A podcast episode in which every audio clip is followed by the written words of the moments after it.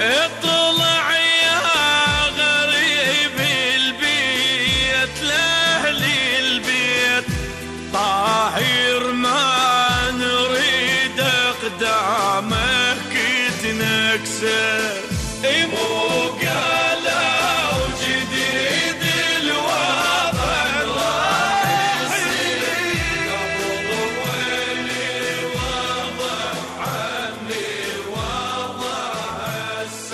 نعم أحبتي المستمعين اينما كنتم رجعنا مرة وياكم مرة ثانية.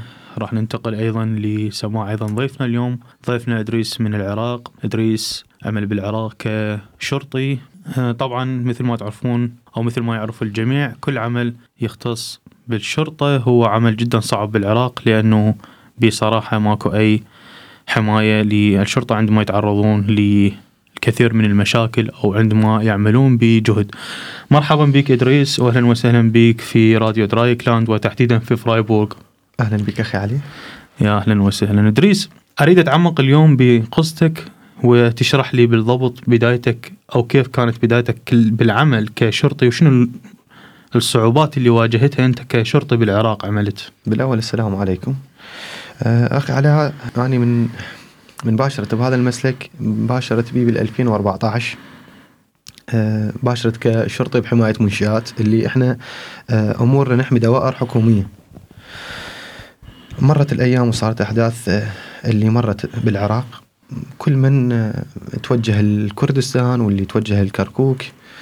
بقينا بها إلى ما هدت الأوضاع وبدينا عودنا من جديد باشرنا بالصياغة العسكري ودوائرنا.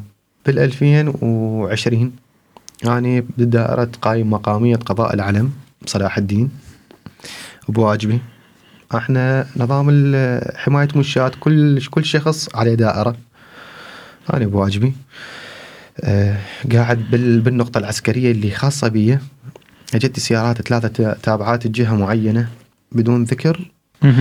تابعات الجهة معينة اللي هي أحد. من أحد الجهات الماسكة لهذا المكان اللي أنتم كنت فيه. نعم نعم بالضبط. لازم الملف الأمني اللي يخص صلاح الدين تمام تمام نعم نعم اكمل. آه، اثنين شباب قاعدين يتعللون طبقوا السيارات نزلوا عليهم واعتقلوهم من السيارات إن سيارات مدنية عليها إعلام تابعات المنظمة آه، من ضمن لائحة الاربع الهراب منظمة. مصنفة كمنظمة إرهابية من كل العالم. نعم, نعم. أكمل لي. نزلوا أخذوهم فاستوقفت آخر عجلة. أول ما استوقفت آخر عجلة أول ما نزلوا تتعامل وياي بالسلاح اللي انصبته برصاصة بالفك. يعني هذا كان من ضمن نطاق عملك إنه أنت أنا بواجبي العسكري. أنت بواجبك العسكري. نعم. آه، يعني تنفذ ما تؤمر به. نعم. هذه سياقات عسكرية معروفة. وعندما أنت أوقفت هذه السيارة نزلوا تعاملوا وياي بالسلاح تعاملوا معك بالاسلاح مباشرة. رغم إنه أنت كنت لابس الزي العسكري العراقي. نعم. أول ما نزلوا فتحوا من النار- عليه هي إطلاقة اللي صبت فيها بالفك الفكي. نعم. من بعدها سعفوني الدفاع المدني اللي دائرة اللي قريبة علي. صارت إطلاقات نارية على السيارات من. قبل الدفاع المدني. بس السيارات انسحبت لأن السيارات أصلا هن مدججة بالأسلحة الأسلحة الثقيلة.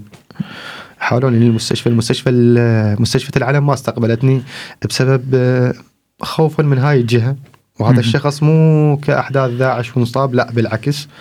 فحولوني على مستشفى الدكتور إحسان هي المس- المستشفى الخاصة الأهلية قام باسعافي يعني الم الم المستشفى الحكومية ما ما استقبلتك للعلاج لأنه تخاف من هذه الجماعات المسلحة وهذه الجماعات المسلحة مثل ما.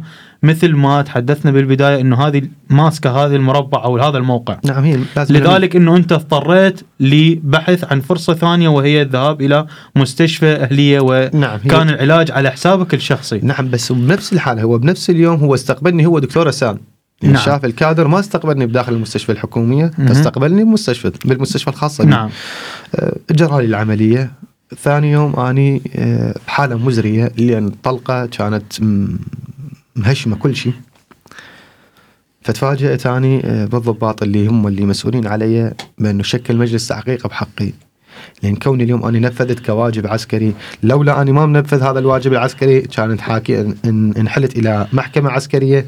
شلون يصير قدامك هذا الحادث وأنت ما استوقفت هذا الشيء؟ وهذا من ضمن مسؤوليتك ومن ضمن نطاقك العسكري. نعم بالضبط. تحاسب يعني- عسكريا على يعني هذا أنت الشيء. بين حالتين صرت أنت نفذت الواجب. يقول لك بس أنت من نفذت الواجب أنت نفذت واجب على جهة الكل مو قدها. بعدها شافيت ورا آه ثلاثة أشهر بلاتين اني حلقي عشت على السوائل. فتفاجأت أني ناقلين مكاني إلى تكريت اللي هم ال- المكتب مالتهم اللي بداخل تكريت. آه نقلوك إلى مدينة ثانية اسمها نعم. تكريت في محافظة صلاح الدين. نعم. وأنت تفاجأت بأنه مقر هذه المنظمة الإرهابية في تكريت هناك. مكتبها الكبير. نعم. ولهم ثقل كبير يعني هناك. نعم. لهم تأثير على كل الدولة من محكمة وهي نازلة. نعم. بقت العالم ترشد تريد تتوصل للعالم اللي اللي ولدهم اللي انخطفوا هم العلم الشباب اللي اللي انخطفوا هم نشطاء مدنيين من ضمن صفحة شكاوى هموم آه، صلاح الدين مهم. موجودة على الفيسبوك ما قدرت أن أتوصل بسبب أني المدير مالتي مدير القاطع منع من عندي هذا الشيء أن يوصل ولا اشد لأن راح يصير عليها مشكلة كبيرة. الحد 2023 نهاية 2022 يعني بداية 2023 أنا رحت شهدت في المحكمة محكمة استئناف صلاح الدين. شهدت وشهدت على الوضعية مالتي. أه تفاجأت بأنه أني رفضت الشكوى اللي اللي تخصني اللي تخص الضربة مالتي وشققت الدعوة مالتي. وبس شهدت لل- للعالم بأنه اللي ولدهم اللي اخذت أخذتهم هاي الجهة المسمي الاسم الفلاني. ورجعت اتصل بيها اللي هو آه، شقيق زوجتي أخوها زوجتي قال لي ادريس أنت حاول أخفي وجودك. شنو السبب؟ لأن هو يشغل منصب مدير مكتب أحد أعضاء مجلس النواب. أها. فإلى إلى يعني إلى ارتباط ويا كل ال- الموجودين. يعني كو- كونهم اليوم يقولوا لك هم جهة رسمية بس هي كواقعيا لا. مخالفة للقانون تاما. آه انتهاك بكل شيء. فحاولت أن أرجع لبيتي. اليوم اللي رجعت أنا لبيتي آه شهر الواحد يوم ثلاثة أنا دخلوا علي على البيت اعتقلوني. هي اعتقلتني الجهه نفسها صار اطلاق نار بداخل بيتي. تبع الدوريه اللي تخص آه، دورية النجدة بعد 100 100 100 متر عن داري. بيتي أنا مدجج بالكاميرات محصن من طريق ال- نظام ال- الأمان. أخذوني ثلاثة أيام. أتعامل وياي وتعامل وكأنما اني شخص مو بشر من بعدها آه، أنا أول ما دخلوا علي على البيت تعرضت زوجتي للضرب صار عندها إجهاض من هذه الحالة فأخذوني. بقيت بالمقر مالتهم. اني آه طريقة شلون الصيغة معلقاني من إيدي. لمدة آه ثلاثة أيام متتالية. اللي كانت ضربات قوية بجسمي ضربات انتقامية ضربات قاتلة اللي هي طعن بالسكاكين و... وأكو آثار وموجوده الصور نعم مثل ما شفنا الصور. وبعد الآثار يعني في جسمي. وخدوشها في جسمك موجودة. ولحد الآن اعاني من إصابات بجسمي. مهم. كنت أنزف إلى ما أخوي محمد سحب الشهاده مالتي من المحكمة. كونه هم كذلك محمد أخوي عسكري ورهيم أخوي الكبير عسكري. إحنا كاخوه كلنا من ضمن نطاق عسكري. سحب ال- الشهادة مالتي من المحكمة إلا طلقوا سراحة من عندهم. آه وما سلموني لأهلي. لا شمروني عن عدل الطريق السريع. آه اللي نقلني بسيارته شخص جوارينا. سحبني مباشرة. كذلك لمستشفى الدكتور حسان. أنا شمروني بالفلكة مالت البعجيل اللي تفصل بين مدينة تكريت ومدينة العلم. سعفني إلى مستشفى الدكتور حسان وكذلك الدكتور حسان استقبلني. فكذلك تفاجأت أني ال- مدير ال- القاطع مالتي. وأمر السريه إجوي فجيت تفاجأت من عندهم انطوني إجازة شهر ونص إلى ما أكتسب الشفاء التام. وبنفس الوقت رفضوا عني شكوى أي شكوى تصير قالوا لي أنت اليوم أنت أن تحاول أن تبتعد يا إدريس أرتاح. أنت كل ما قاعد تخطو خطوة أنت قاعد تأذي نفسك بها أكثر. آه، أكو صياغ يذي- يعني تتكلم به هم يقول لك شيل اليوم الحجاره اللي ما تعجبك تفشخك جهة أنت آه، في غني عنها وما حد ما يقدر يأثر على هاي الجهة يعني أنت من وصلت القاضي وقدم الشكوى والقاضي يشقق ال- الأقوال مالتك بسبب خوفه من الجهة المقابلة فهنا أنت تكشف روحك مالك أي نتيجة أو مالك أي حل وأنت سلعة رخيصة. اتفاجات من عندهم فبقيت عن طريق نسيبي اللي هو اخو زوجتي. بدأ يكمل لي الجواز. يعني كان هدفي أن أطلع آه، أبقى بتركيا حفاظا الروحي لأن بعد ما ما عندي فد فد دافع عن أبقى بهذا المسلك بسبب شيء وكذلك هو نفس المسلك. أنت ت... المسلك العسكري تواجه عندك اكو عندك دوائر خاصة بها الانتهاك حقوق الإنسان بها التعذيب بها كل شيء فمسلك آه، اتضح مو صحيح تعامله غلط آه، فحاولت أن أطلع. بقيت اني خاتل ببيت نسيبي. لحد نهاية الشهر الخامس جت جاني الجواز وجتيني الفيزا التركيه فباشرت طريقي وتوجهت لتركيا. طلعت أنا تركيا الساعة 12 بالليل. صارت طلعتي آه، ما حد ما يعلم بيها فقط زوجتي وأخوي محمد وأخوها.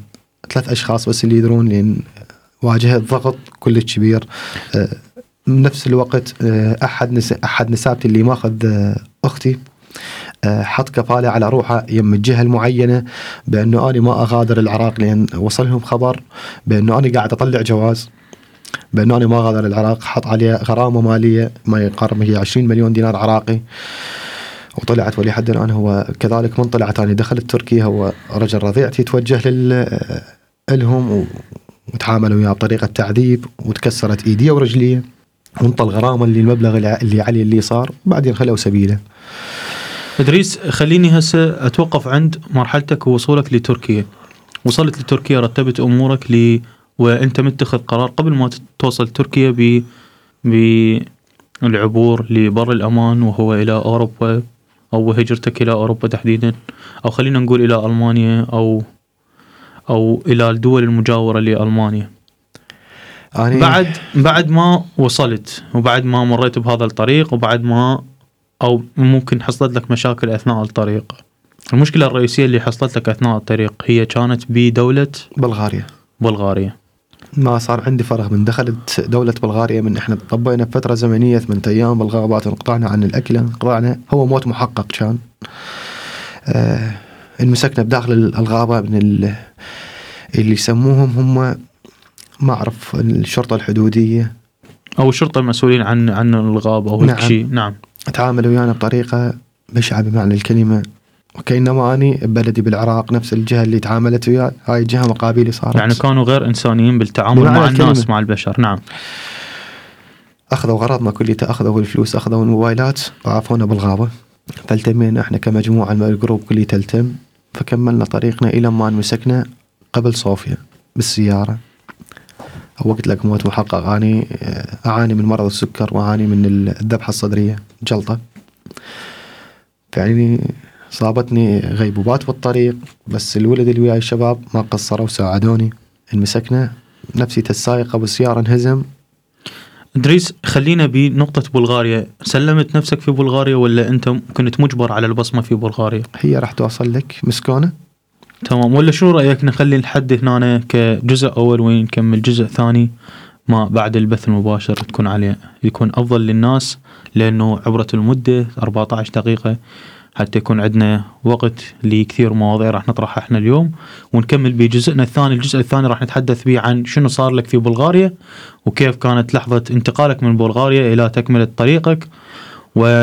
ومنذ أن وصلت للدولة اللي أنت حاليا تعيش فيها شلون اجتك هاي ال- الإيميلات البوستات أو شنو صار معك أثناء ما كانت مقابلتك مع مع البانف نعم. نعم.